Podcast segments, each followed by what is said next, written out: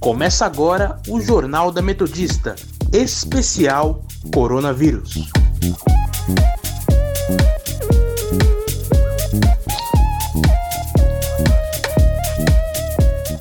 Eu sou Sofia Villanueva. E eu, Vinícius de Oliveira. E está começando o Jornal da Metodista especial sobre o coronavírus. Estamos aqui para informar você, ouvinte, das principais notícias de hoje quinta-feira, dia 21 de maio de 2020. Se você quiser nos seguir, acesse o nosso Instagram, arroba portal rronline ou arroba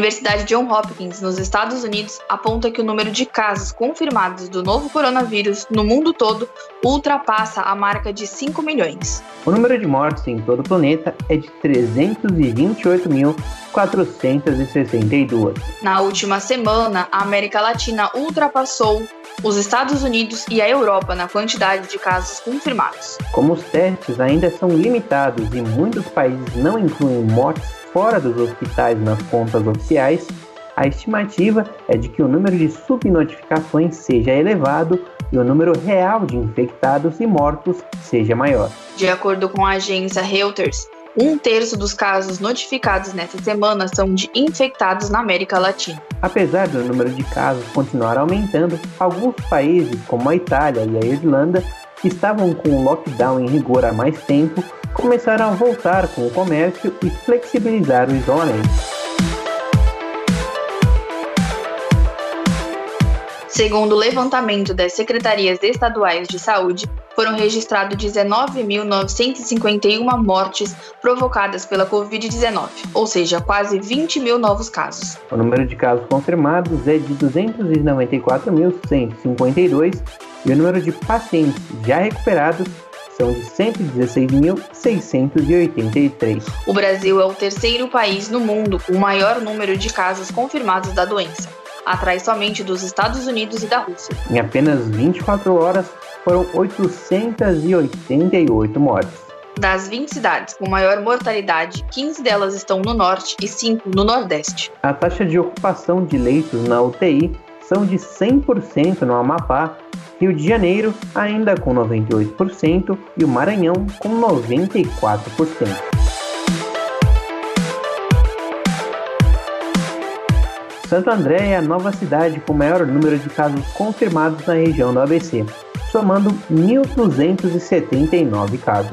O município registra 115 óbitos. São Bernardo contabiliza 1.202 casos confirmados e 160 mortes pela doença. São Caetano possui 804 casos confirmados e 32 óbitos. Diadema vem em seguida somando 628 casos confirmados e 66 mortes. Mauá já soma 296 pessoas infectadas e 39 vítimas fatais. Ribeirão Pires soma 142 casos e 11 mortes. Rio Grande da Serra ainda é o município menos afetado da região, registrando 50 casos confirmados e apenas 5 óbitos.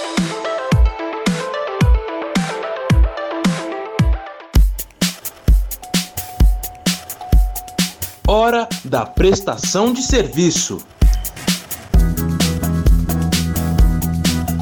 Aproveitando que estamos falando do ABC, vamos falar agora com o nosso repórter Felipe Laurindo, que vai contar pra gente as novidades da região. Boa tarde, Felipe. O que você conta pra gente? Olá, boa tarde, Sofia, Vinícius e ouvintes. O Fundo Social de Solidariedade, o FSS, aqui de São Bernardo, promoveu nesta quarta-feira mais duas importantes ações que vão auxiliar inúmeras famílias são bernardenses no combate à pandemia do novo coronavírus. Denominada Máscaras no Varal, o FSS fixou oito pontos de distribuição em diferentes regiões da cidade e promoveu a entrega de 2 mil máscaras faciais de tecido. De forma voluntária, os produtos foram confeccionados por 88 costureiras. A exposição das máscaras em varais aconteceu hoje também, das 10 horas da manhã até a 1 da tarde, nos pontos é, Fraterno Associação Assistencial no Alvarenga e também no Teatro Lauro Gomes, aqui no Rude Ramos. O FSS também recebeu ontem a doação de 1,5 toneladas de alimentos arrecadados pela empresa Tubos Ipiranga. Os mantimentos doados por funcionários e membros da diretoria da companhia serão distribuídos nos próximos dias para as famílias em situação de emergência na cidade. A doação promovida pela Tubos Ipiranga é mais uma ação de empresas sediadas em São Bernardo e na região que desde o início da Covid-19 tem contribuído com as iniciativas da Prefeitura por intermédio da Central de Recebimento de Doações. É isso, gente, eu retorno com vocês. Obrigada pelas informações, Felipe.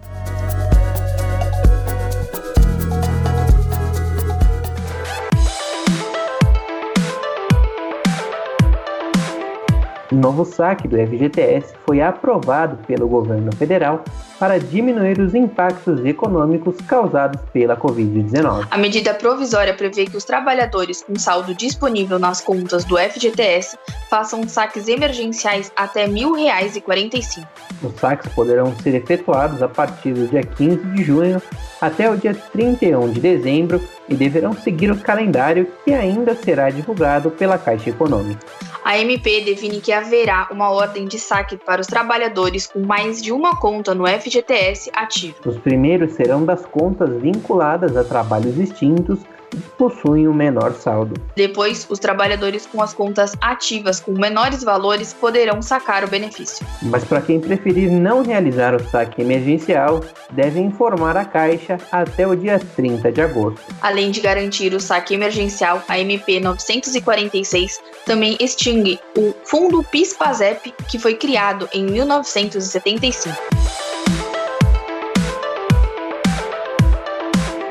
Secretaria de Saúde do Distrito Federal informa que não vai mudar o protocolo de uso da cloroquina contra a Covid-19 mesmo após nova recomendação do Ministério da Saúde. Segundo a pasta, será mantida a regra pública em abril, que só permite o uso do medicamento em casos graves e críticos. A nova orientação foi publicada pelo Ministério da Saúde na quarta-feira.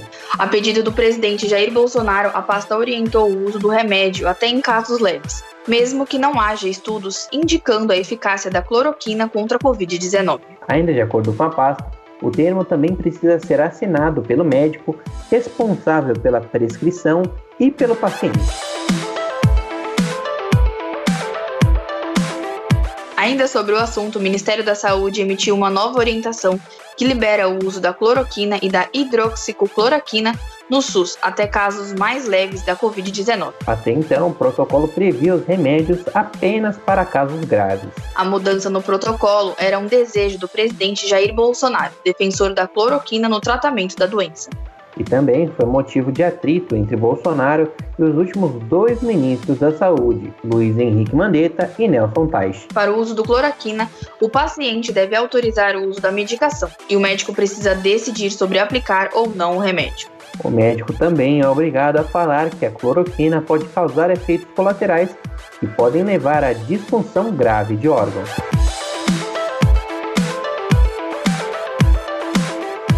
Ainda falando sobre o remédio, o ex-ministro da Saúde, Luiz Henrique Mandetta, revelou que o governo federal pretendia alterar a bula da cloroquina para incluir no documento sua recomendação para o tratamento da Covid-19. Mandetta disse que o protocolo recomendando a droga é distante do razoável e contou que a tentativa de alterar a bula aconteceria via decreto assinado pelo presidente Jair Bolsonaro. Ontem, o governo federal publicou um protocolo que indica o uso da cloroquina e da hidroxicloroquina em casos de Covid-19 em pacientes em estágios iniciais da doença. No entanto, a eficácia do medicamento para o coronavírus não está comprovada. O planeta vai reduzir em 2020 a emissão de gases do efeito estufa em 6% por conta da freada econômica durante a pandemia. Só que o Brasil vai na contramão mundial e deve aumentar esse número, que é um dos índices causadores do aquecimento global. Essa é a conclusão de estudo feito pelo Sistema de Estimativas de Emissões de Gases de Efeito Estufa no Brasil, que é uma iniciativa do Observatório do Clima. Eles calculam anualmente as emissões e remoções desses gases de todos os setores da economia brasileira. O engenheiro florestal Tasso de Azevedo, que coordenou esse levantamento, afirma que, abre aspas, Com recorde de desmatamento, o país deve aumentar de 10% a 20% das emissões. A diminuição da atividade na indústria, no transporte e na geração de energia por conta do isolamento social atual acaba sendo pequena comparada à questão ecológica. Fecha aspas. Eles ainda falam que os grileiros e madeireiros não estão fazendo quarentena já se vê um aumento do desmatamento de 50% a 71% só neste ano. A pecuária também é responsável por 25% das emissões no Brasil, enquanto a soma das emissões de energia, indústrias e resíduos chega a 31%.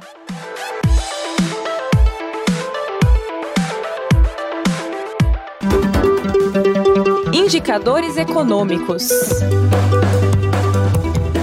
Vamos chamar nossa repórter Amanda Caires para contar para a gente como está indo o cenário econômico nessa pandemia do novo coronavírus. Boa tarde, Amanda. Quais são as novidades de hoje e o que anda rolando na Bolsa de Valores? Oi, Sofia. Oi, Vinícius e a todos os ouvintes. O principal índice da Bolsa de Valores brasileira, o Ibovespa, opera em alta nesta quinta-feira. E quando era 1h20 da tarde, o índice subia 1,3%, a 82.365 pontos. Um dos maiores motivos que explicam essa alta foram as ações do banco, que estão puxando para cima o índice, no mesmo dia do resultado trimestral da Caixa Econômica Federal em que a estatal anunciou que seu lucro líquido caiu 7,5% no primeiro trimestre deste ano. O que mais pesou nesse balança foram as, taxas, as baixas taxas de juros. E falando das ações dos bancos em si, vamos dar alguns exemplos. As ações do Itaú, Unibanco e do Bradesco avançavam 3,7% e 4,8% respectivamente, enquanto o Banco do Brasil tinha uma alta de 4,4%. Outro fator que está contribuindo com esse índice positivo foi a reunião que ocorreu essa manhã entre o presidente Jair Bolsonaro, os governadores de cada estado e os presidentes do Senado Davi Alcolumbre e da Câmara dos Deputados Rodrigo Maia, em que foi anunciado a sanção do projeto de auxílio de 60 bilhões de reais a estados e municípios, e também essa reunião foi mais apaziguadora e está e foi de um bom tom que foi positivo para os investidores. E já no exterior, a gente vê as tensões contínuas comerciais entre os Estados Unidos e a China, e também resultados divergentes de varejistas que traziam receio sobre o ritmo de recuperação das economias afetadas pelo coronavírus. E apesar disso, o petróleo está se mantendo firme hoje e chegou a avançar para o maior preço registrado em dois meses e meio. E apesar dessa alta que a gente viu hoje na Bolsa de Valores brasileira, o mercado continua se preocupando com os impactos que a pandemia vem causando e ainda pode causar no futuro. E outro fator que a gente não pode esquecer que continua preocupando são as tensões políticas presentes no país nesses últimos meses. Já o dólar, ele está operando em forte queda nessa quinta. Durante a manhã, ela iniciou operando entre a estabilidade e a leve queda. E no final da manhã que a gente viu que essa descida ficou mais evidente. Quando era 10h32 da manhã, a moeda americana recuava 1,85% ante dinheiro brasileiro a R$ 5,58. Já quando era uma e meia da tarde, a moeda norte-americana era vendida a R$ 5,60, com queda de 1,48%. Isso acontece principalmente por conta da reação dos investidores a comentários do presidente do Banco Central, Roberto Campos Neto, sobre a intervenção do Banco Central nos mercados. E o que foi que ele disse? Foi que na quarta-feira de ontem ele disse que a autarquia tem espaço amplo para a venda de reservas internacionais e poderá aumentar a sua atuação no câmbio se considerado necessário, ou seja, o Banco Central pode aumentar a atuação no, dólar se for necessário e se continuar a gente vê essa alta crescente que a gente viu nos últimos dias. No entanto, os investidores continuam relutantes para os riscos por conta das novas tensões entre os Estados Unidos e a China que a gente vem vendo essa semana, na semana passada e retrasada. Isso por conta também do Congresso dos Estados Unidos, que eles aprovaram que podem retirar empresas chinesas das bolsas de valores americanas. E também não podemos esquecer da pandemia. E essas são as principais notícias relacionadas ao mercado hoje e é com vocês aí no estúdio. Obrigado pelas informações, Amanda.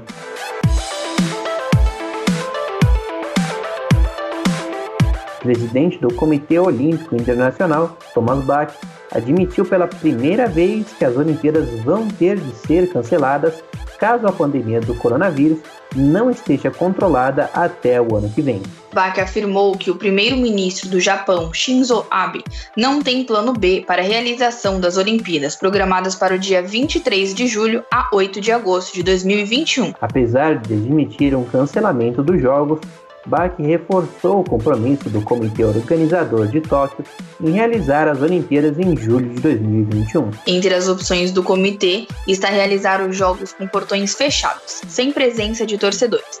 Porém, Thomas Bach trata a hipótese como apenas uma especulação no momento.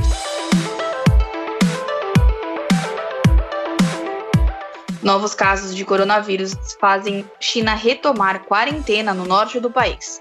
As cidades afetadas foram Xulan e Jilin City, na província de Jilin, e Shenyang, na região de Liaoning. O distrito Jilin registrou 130 casos da doença e duas mortes, mas especialistas alertam para o risco de um aumento considerável nos números. Em Xulan, cidade com 600 mil habitantes, táxis e ônibus deixaram de circular e condomínios inteiros foram fechados. Em algumas áreas de Jilin City, residentes só podem sair de casa uma vez a cada dois dias e por no máximo duas horas para comprar comida.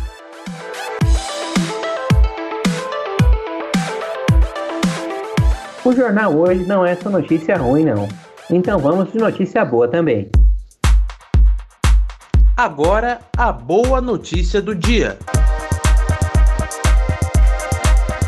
Governo do Canadá comprou hotéis para abrigar moradores de rua e protegê-los da pandemia do novo coronavírus. A ação irá abrigar mais de 200 pessoas. As pessoas irão receber refeições, serviços de saúde, tratamento de dependências e redução de danos, armazenamento de pertences pessoais 24 horas por dia, 7 dias por semana. Esta semana, o governo comprou o Comfort Inn Hotel em Victoria por 18 milhões e 500 mil dólares e o edifício contará ainda com 65 quartos para acomodações temporárias. Na cidade de Prince Rupert, o governo comprou o antigo motel Ruffles Inn para convertê-lo em um edifício residencial permanente.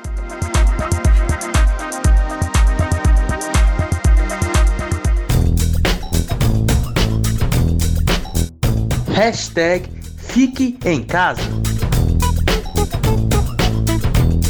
Vou te falar uma coisa, hein, ouvinte? Hoje estamos com sorte, tem live para todos os gostos musicais e só cantor bom, hein? A noite das lives começa exatamente às 7 horas da noite com Manu Gavassi e Letrux. A live vai começar no canal do Popload TV no YouTube. E se eu fosse você, eu não perdia não. No Instagram da cantora Joana, o padre Reginaldo Manzotti vai participar da live às 8 da noite. O padre Manzotti vai cantar as suas músicas mais conhecidas junto com a cantora Joana em uma live. Hoje também vai rolar live do Ferrugem em seu canal oficial do YouTube. Ou seja, para quem gosta de uma roda de samba, fica ligado porque a live começa às 8 da noite. Um pouquinho mais tarde tem a dupla César Menotti e Fabiano para alegrar as pessoas que curtem aquele sertanejo. A live vai rolar às 8 da noite. Eita. A live vai rolar às 8 e meia da noite no canal oficial do cantor no YouTube. Agora, se você não gosta muito ou não está no clima de ouvir as lives de hoje, calma que no nosso Instagram, arroba portal Online, está cheio de dicas de séries, especialmente para você. Então que tal dar aquela olhadinha?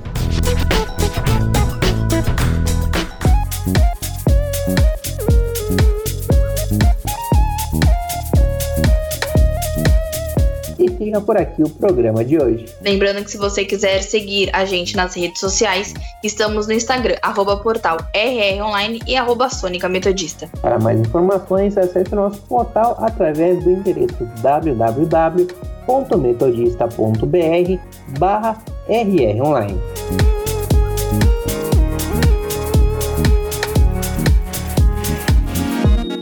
Contamos com a participação dos nossos repórteres Felipe Laurindo e Amanda Caires. Trabalhos técnicos de Leonardo Engelman. A apresentação foi minha, Sofia Villanueva. E minha, Vinícius de Oliveira. Continue nos ouvindo e até amanhã.